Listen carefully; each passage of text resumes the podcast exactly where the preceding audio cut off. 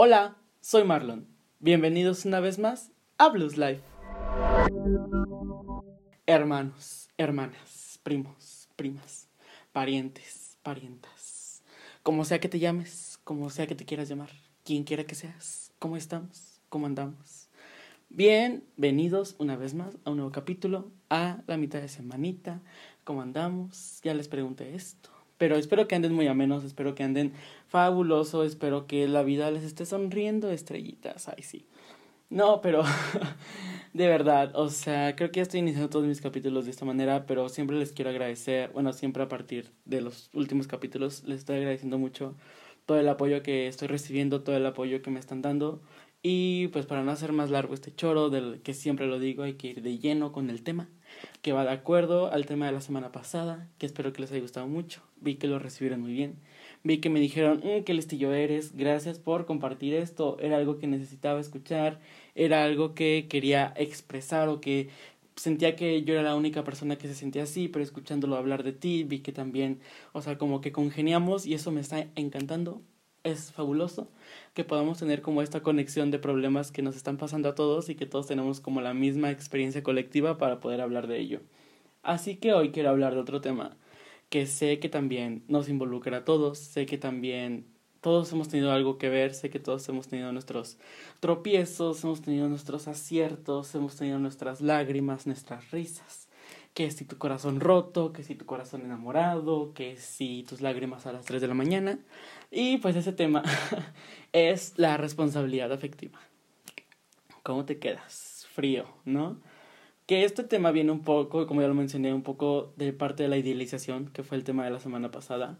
Cuando sobreidealizas mucho a las personas, puedes, puedes estamparte con una realidad que no esperabas, ¿no? Puedes estamparte con una realidad que realmente tú no tenías contemplado, que dentro de tu sobrepensamiento, dentro de sobreanalizar, sobreidealizar, perdón, a esta persona, fue como de, güey, o sea, tú no eras lo que esperabas, tú no eras lo que yo visualizaba, tú no eras esta persona de la que yo me sentía atraído, atraída.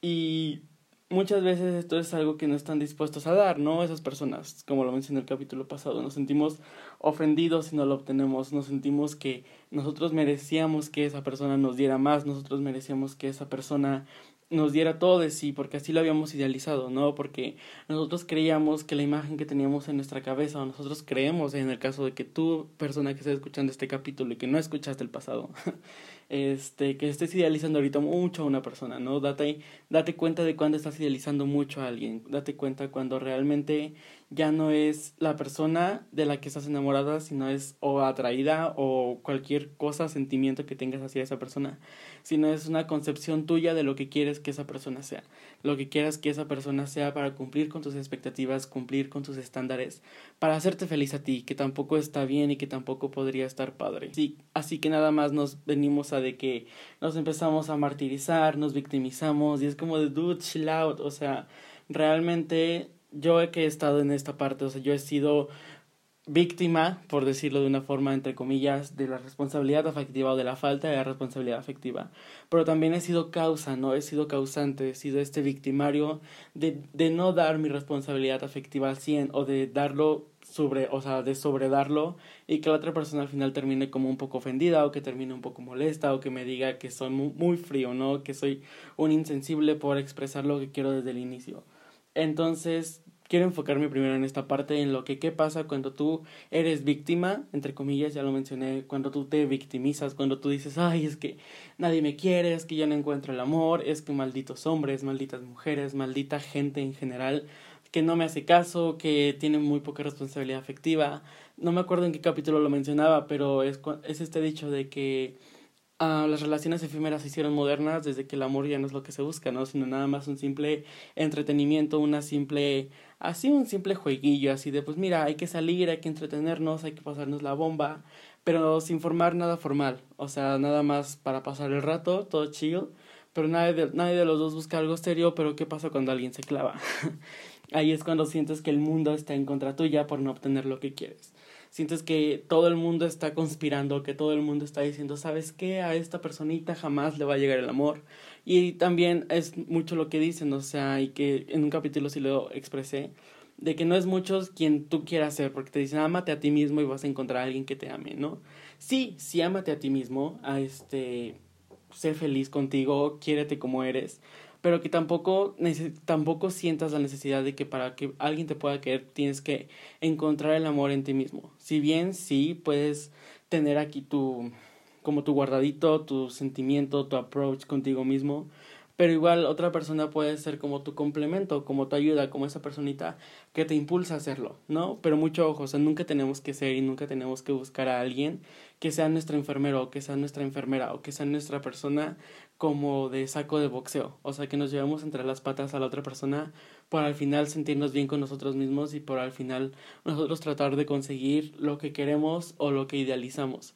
No, sino que está bien que tú no tengas como tanto amor propio por ti o que no te gusten ciertas cosas, pero no vayas a meterle esos miedos o esas ideas a alguien, a otra persona que está tratando de ayudarte de la mejor manera, ¿no? Y eso es parte de la responsabilidad afectiva, o sea, no seas culero, no seas culera, pero eso es de la segunda parte. Hay que enfocarnos cuando tú eres víctima, cuando te están arrastrando a ti, cuando tú eres la persona que se llevan entre las patas. O sea, muchas veces sí hay algo de razón, ¿no? Tratar de que la otra persona realmente te diga que busca para no lastimarte es bien esencial. Porque muchas veces, como ya lo estoy mencionando, cuando te idealizas mucho a una persona, cuando tú sientes que con esa persona la vas a lograr todo y cuando tú sientes que esa persona es la persona correcta o la persona indicada o la persona en general, así con capital letters, la persona, es también parte de esta idealización y es parte de decir, ok, si eres la persona o eres la persona de mi imaginación, ¿no?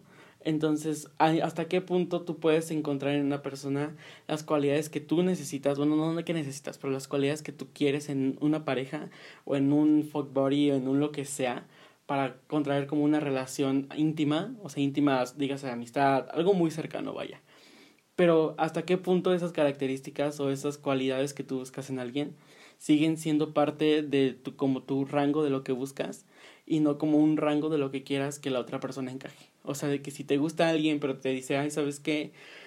Pues no sé, no, a mí no me gustan las películas de superhéroes, punto que a mí me encantan, ¿no? Y yo digo, ok, este, pues puede ser que ya después te guste, ¿no? O que realmente eso no influya. Pero que si tú ya estás aceptando esto, que si tú estás diciendo, ok, pues realmente no influye, que la siguiente, o sea, que no llegues a un punto en el que estés dar duro y dale, duro y dale en que tiene que encajar, en que tiene que encajar. Y porque muchas veces así es cuando se va rompiendo la relación, ¿no? De que tiene como todo, o sea, son 10 cualidades las, las que buscas en alguien y tiene 8 y a huevo lo quieres encajar o la quieres encajar en las dos que faltan y es como de duro y dale, duro y dale entonces es como de, güey, o sea, espérate, yo desde un principio te dije que eso a mí no me gustaba, yo desde un principio te dije que eso no era lo que a mí me llamaba, que eso no era lo que a mí me interesaba y se supone que tú estabas de acuerdo, tú me dijiste que estaba bien y por eso nos empezamos a hablar, nos empezamos a tener como esta confianza, esta conexión y no puede ser que ahorita, siendo yo claro desde un principio, te diga, o sea, me digas que ahorita tengo que encajar a fuerzas porque es lo que tú quieres y porque si no encajo, soy una mala persona o soy una persona tóxica o soy cualquier cosa, ¿no? Y que es y tiene mucha razón, o sea, esa persona tiene razón en decir, ok, yo te mencioné desde un principio la persona que yo era, si tú me aceptaste en ese momento, es porque me vas a seguir aceptando a través del tiempo. Si bien sí hay cosas que uno cambia, uno que trata, uno trata de mejorar por tu pareja, por su pareja, es de decir, ok, este, pues si, no sé, si de repente te truenas mucho los dedos o eruptas, o sea, como muy escandalosamente o haces manías que a la otra persona no le gustan, pues sí puedes cambiarlas, ¿no? O sea, tampoco te cuesta nada, no se te cae nada.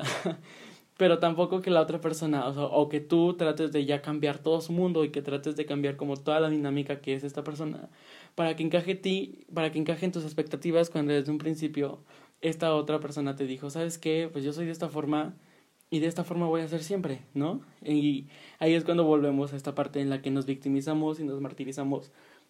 Porque es cuando empezamos a, es que él no era así, es que esta persona no sé qué, es que si me lo hubiera dicho desde un principio, como últimamente veo muchos tweets de que decían de las red flags y que decía, sí vi las, sí vi las red flags, pero las ignoré porque olía rico.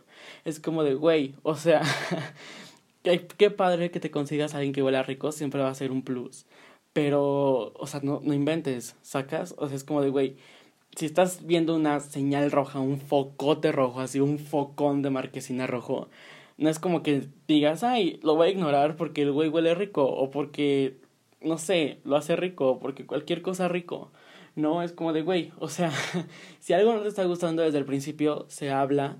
Y si se llegó, o sea, y si es un algo que se llegó desde un principio a un acuerdo, es como de, ok, o sea, pues tienes como que aceptarlo, tú también tienes que dar tu brazo a torcer muchas veces en la relación, o sea, no esperar siempre que la otra persona sea la que cambie para satisfacerte a ti, porque eso tampoco es responsabilidad afectiva de tu parte, y eso tampoco es, eso tampoco es como muy ameno de tu parte, o sea, no es padre que tú también le quieras imponer y que tú también le quieras exigir y que tú también le quieras como imponer. No sé si estoy repitiendo mucho esta idea, pero quiero que quede muy claro. O sea, no se trata de que tú impongas. Sí está bien que cambien, sí está bien que mejoren, sí está bien que crezcan, que evolucionen, que se apoyen el uno al otro, pero sin caer o sin esperar que la otra persona realmente sea lo que tú quieres que sea, ¿no? Que viva a través de tus ojos y que viva a través de las expectativas que tú quieres que tenga. Entonces, ¿qué pasa cuando tú eres la persona que no tiene responsabilidad afectiva? ¿Qué pasa cuando tú eres la persona que dice, ¿sabes qué? O que ni siquiera lo notas, ¿no? Porque muchas veces es lo que no notamos y muchas veces es de que decir, güey, pues, pues, ¿qué pasó? ¿Cómo me siento? ¿Qué estoy haciendo? O, que, o como lo menciono, o sea, que ni siquiera lo notas que tú estás haciendo y haciendo y haciendo y exigiendo y exigiendo y exigiendo, que estás cansando a la otra persona, la estás agobiando y realmente la otra persona no encuentra la forma en la que te diga, ¿sabes qué, güey? Este, pues la neta yo no quiero, la neta sí quiero, la neta, este, a cómo nos vamos, de cómo nos toca, qué está pasando, ¿no? ¿Qué es realmente lo que queremos? Por ejemplo, ahorita antes me acaba de ocurrir esta, o sea, como complementar la historia de D-Word de cuando las relaciones a distancia. Yo, o sea, yo estoy consciente, yo sí acepto que mi parte, una parte mía sí era como muy intensa, pero muy intensa no en el sentido en el que te dicen que no dejes que nadie te diga intenso, ¿no? Que cada quien expresa sus sentimientos y cada quien vive sus sentimientos a como los quiera vivir. Pero no, o sea, realmente este niño siempre me dijo, o sea, siempre me fue como muy claro en el, en el que, en decirme de que él no buscaba nada serio y que él no quería mucho menos algo serio con alguien que estaba a una distancia muy grande y que no se podían ver porque él necesitaba a alguien tangible. Y yo no lo quise ver, o sea, yo estaba ahí como insistente, insistente, insistente y diciéndole, no, pues podemos intentarlo, lo hablábamos y era como, ok, pues cada quien sigue con su vida, pero ya después yo también, o sea, como que me volví a intensiar y lo seguía buscando y le seguía diciendo y le seguía tratando y le seguía no sé qué, hasta que irremediablemente terminó todo como terminó. Y ya fue cuando entendí dije, güey, o sea, tampoco necesitamos tener como todo esto, más bien necesitamos entender todo esto para saber qué está pasando, para saber hasta cuándo sí y hasta cuándo no. Y tener, o sea, tenemos este modo de que me la hacen y me la pagan. No, o sea, muchas veces tenemos, o sea, la, la mente del mexicano o la mente de las personas o eh, de la sociedad tiene mucho esta, esta mentalidad de decir, ok, pues si alguien me la hizo, este, me las voy a cobrar, ¿no? Y tenemos una mentalidad de venganza más que de otra cosa, más que disfrutar las cosas y más que disfrutar el momento.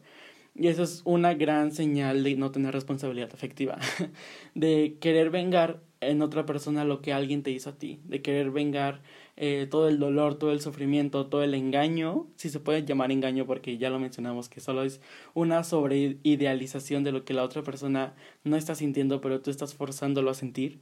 Entonces queremos vengarnos, ¿no? Queremos buscar venganza, queremos que alguien más sufra lo que sufrimos para poder saciar ese dolor o para poder saciar como ese vacío que nos dejó la otra persona, si se puede decir. Entonces, eh, como lo menciono, buscamos venganza en alguien que ni pala ni vela tiene en tus traumas. Y que esos traumas bien tú los tienes que sacar con un psicólogo, los tienes que, sí, sacar platicando, o sea, tienes que mejorar, tienes que evolucionar, tienes que cambiar de pensamiento en el que no tienes por qué hacer que la otra persona sufra lo que tú sufriste, ¿no? Eh, por ejemplo, yo también tengo otra historia, porque ya sabemos que este podcast se trata de historias y yo les estoy contando mi historia, así que presten atención, ay sí. No, pero, o sea, por ejemplo, después de The Word, lo que pasó mucho es que yo sí me sentí como muy, muy encerrado, ¿no? Me sentí muy confundido, me sentí mucha frustración, sentía muchas cosas que no entendía, sentía mucha exasperación, tenía mucho enojo, tenía muchísimas cosas, tenía muchísimos sentimientos. Y hace un año aproximadamente, sí, hace un año más o menos, conocí a un chavito, este, que no le vamos a poner el nombre obviamente, Pero entonces, haz de cuenta que con este chavito, o sea, él me dijo, no, pues hay que salir y hay que esto, hay que lo otro. Porque él sí buscaba una relación seria, él sí buscaba alguien con quien compartir, él sí buscaba alguien con quien salir, ¿no? Vaya, más que nada. Y ya después de ahí empezar a forjar una relación y algo más formal y tal. Y yo sí le dije desde un momento, porque era cuando yo tenía muy, muy en claro que yo como que me iba a volver a mudar y yo le dije, ¿sabes qué, güey?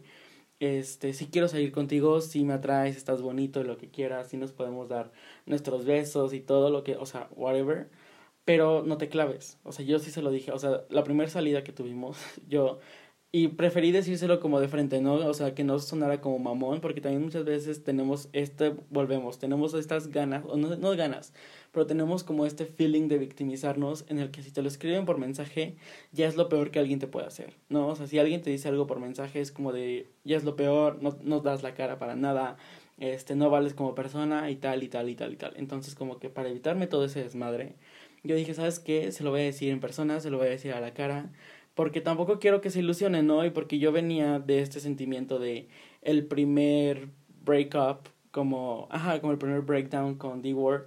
Y fue como de, mira, ¿sabes qué? Acabo de salir de esto, yo no quiero que nadie pase por esto mismo. Y mejor te lo voy a decir desde el principio, te lo voy a decir claro, conciso y directo. Entonces yo sí le dije, como lo mencioné en la primera salida, pues ya estábamos ahí como platicando, habíamos ido a un tipo parquecito, estaba, estaba muy cute el lugar.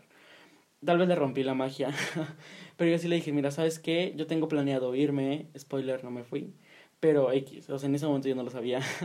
Entonces yo le dije, mira, ¿sabes qué? O sea, yo tengo planeado irme, yo no puedo darte lo que tú quieres, yo no puedo ser el novio que tú esperas porque en algún momento irremediablemente yo me voy a ir y no me gustaría tampoco estarte ilusionando a lo bruto y que el día de mañana yo te diga, ¿sabes qué? Me voy pasado mañana y que al final tú quedes hecho mierda por culpa mía, porque yo sé lo que se siente estar de ese lado, ¿no? Ahí estaba como muy, estaba como muy empático con, las, con los sentimientos de la persona que se queda sufriendo, o de las personas, ajá, pues sí, de la persona que se queda sufriendo al inicio, por todo este feeling o por todo este background que ya tocamos, que es como de victimizarse y de sentir cosas como sobresentir cosas por culpa de algo que no era realmente. Entonces yo le dije, ¿sabes qué? Este, pues la neta no, o sea, no te puedo dar lo que quieres, no te puedo dar lo que buscas de mí ahorita, pero podemos salir, no te claves y si no te clavas todo va a estar bien. Y él me dijo, ok, lo entiendo, correcto, perfecto. y seguimos saliendo y seguimos tal, y seguimos platicando y seguíamos todo, ¿no? Seguíamos haciendo así como planes de, hay que ir al cine o hay que ir a esto. Porque, o sea, sí era pandemia, pero no estaba como tan heavy todavía, creo. X. El punto es que yo volví a ver, o sea, como que yo sentía que el chavito otra vez estaba clavando mucho. O sea, yo estaba como, estaba viendo que se estaba repitiendo la historia con D-Word y conmigo de que yo era el baboso de el D y, y él era yo. De que yo le decía, güey, ¿sabes qué? O sea, es que yo no estoy buscando nada serio, yo no quiero nada con alguien ahorita, mucho menos con alguien de aquí, que yo me voy a ir y la madre. Yo seguía, yo seguía viendo que él estaba muy insistente y que él como que él en su pensamiento tenía esta idea de decir, ok, yo lo puedo hacer cambiar de opinión, ¿no? Ahí estábamos con esta cosa de que él trataba de ser como mi enfermero del corazón, como que él trataba de decir, yo, o sea, dame la oportunidad y yo puedo comprobarte que yo soy esa persona que te estabas esperando para volver a creer en el amor, para volver a darle como esta oportunidad. Y yo sí, o sea, le dejaba muy en claro, muy en claro, muy en claro, hasta que él un día sí me dijo que era un sangrón, que era un culero, que no sé qué, que no sé cuánto, que no sé cómo, por decir las cosas claras. Y ahí fue cuando yo entendí que, to o sea, que no estamos preparados nunca para recibir un no. O sea, como que la gente siempre está lista o siempre está mentalizada para que todo lo puede lograr. Y está padrísimo que tengas esa mentalidad, pero que también tengas una mentalidad en la que tengas al menos un escenario o una posibilidad, o estés consciente de eso, de que puede haber una posibilidad en la, en la que las cosas no te salgan y que no te frustres y que no exasperes y que no te explote la mente y que no se te pelen los cables. En que cuando alguien te diga que no, tú sientas que es el peor, la peor maldición, que es el peor acto de insolencia en el mundo y que realmente sea como un shock. Y es como de, güey, o sea, entiende, ¿no? A mí me costó entenderlo, tanto que volví a sufrirlo. Pero lo entendí y estuvo padre, o sea, como la experiencia, dice que a ti también te va a servir de experiencia y tal. Pero, o sea, entiéndeme que ahorita yo no puedo, entiéndeme que no sé qué. Si te dan razones de peso, porque también hay razones muy estúpidas. O sea, hay, razones que si te dicen, güey, o sea, yo me, o sea, mi hermanito se inventa mejores excusas que tú, mi sobrino de seis años se inventa mejores excusas que tú, o sea, tantita imaginación. Pero también si te da motivos de sobra o si te da motivos de peso, si es como de, ok, güey, o sea, te voy a entender y te voy a decir todo, ¿no? Y volvemos a esto, o sea, que también toqué el tema pasado, me parece que siempre tienes que dar lo que recibes. ¿no? O recibir lo que das. Sí, ¿no? Sí, también me trabé la vez pasada, qué oso.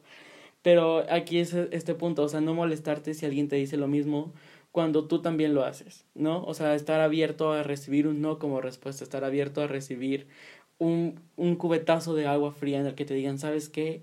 Que te digan las cosas desde el inicio. Estamos muy acostumbrados más bien a irnos por entre las ramas, a irnos como entre dimes y diretes de de inseguridad, de, de, que sí, de que no es, de que sí, de que no, que muchas veces terminamos lastimados y muchas veces terminamos con este sentimiento que sí, o sea, tampoco es, tampoco quiero invalidar sentimientos y tampoco quiero que todo este, este capítulo sea de, ay, te victimizas a lo bruto o te victimizas a lo güey, no, o sea, si tú quieres llorar cuando una relación fallida tuya falla, vaya, este, llora y exácalo y explota y siéntelo y si sentiste ese cariño, aunque solo fuera de tu parte, si lo sentiste al 100, que tu dolor y tu, que tus ganas de saciarte, no, de desahogarte de ese sentimiento, sea al 200, ¿no? O sea, que si tú quieres sanar, sanes a tu propio, a tu propio ritmo y a tu propia forma, y, y, sin temor a que te digan que te estás victimizando. Mi, mi término de victimización es que muchas veces somos como esta persona mustia en la que sabemos que nosotros somos esta misma persona, ¿no? Como en mi caso, de que yo me sentí mal cuando pasó esto del D-word, pero después yo lo hice y después otra vez como que me lo hicieron y después otra vez yo lo hice, o sea, que no tengas esta mentalidad de venganza. A eso quiero llegar, o sea, que no te victimices para buscar venganza, ¿no? O sea, sí puedes llorar y sí puedes hacer todo, pero que no, o sea, que no esté en tu mentalidad el querer tomar una venganza por alguien que tú idealizaste. Eso es lo que quiero dejar muy claro y estar preparados siempre para una respuesta negativa, estar siempre preparados para que algo no te salga de la manera en la que tú querías que te saliera. Y si te sale, pues qué mejor, pero si no te sale, pues ni modo, o sea, hay más personas afuera.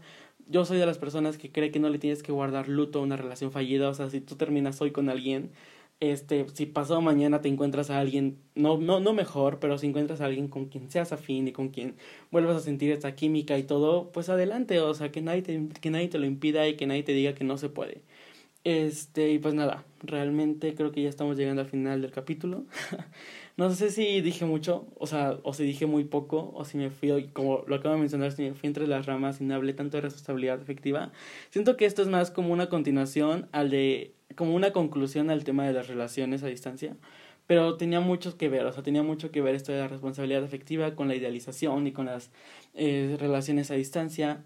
Y pues nada, siempre te vas a encontrar personas tóxicas en el camino, siempre te vas a encontrar personas... Que eso es un tema que quiero hablar. A lo mejor es el capítulo de la siguiente semana. Si me, o sea, si me animo, a lo mejor es el siguiente capítulo. Pero también, o sea, cuando, te encuentras con una persona tóxica y si le das tu responsabilidad afectiva o si no se la das pero ya no me quiero seguir extendiendo, ya no me quiero seguir robando minutos de tu día. Este, así que pues nada, espero te haya gustado mucho este capítulo, espero hayas aprendido algo. No, no aprendido, pero espero hayas como reflexionado cosas. Espero te haya servido algo de lo que te dije y si no, déjame en los comentarios, mándame un mensaje, dime estás bien, güey, este, no sabes lo que dices, no sabes lo que comentas. Y pues aquí andamos, ¿no? Siempre para mejorar y siempre para ir a por lo mejor. Así que pues nada, muchas gracias por escucharme y nos vemos la siguiente semana. Bye.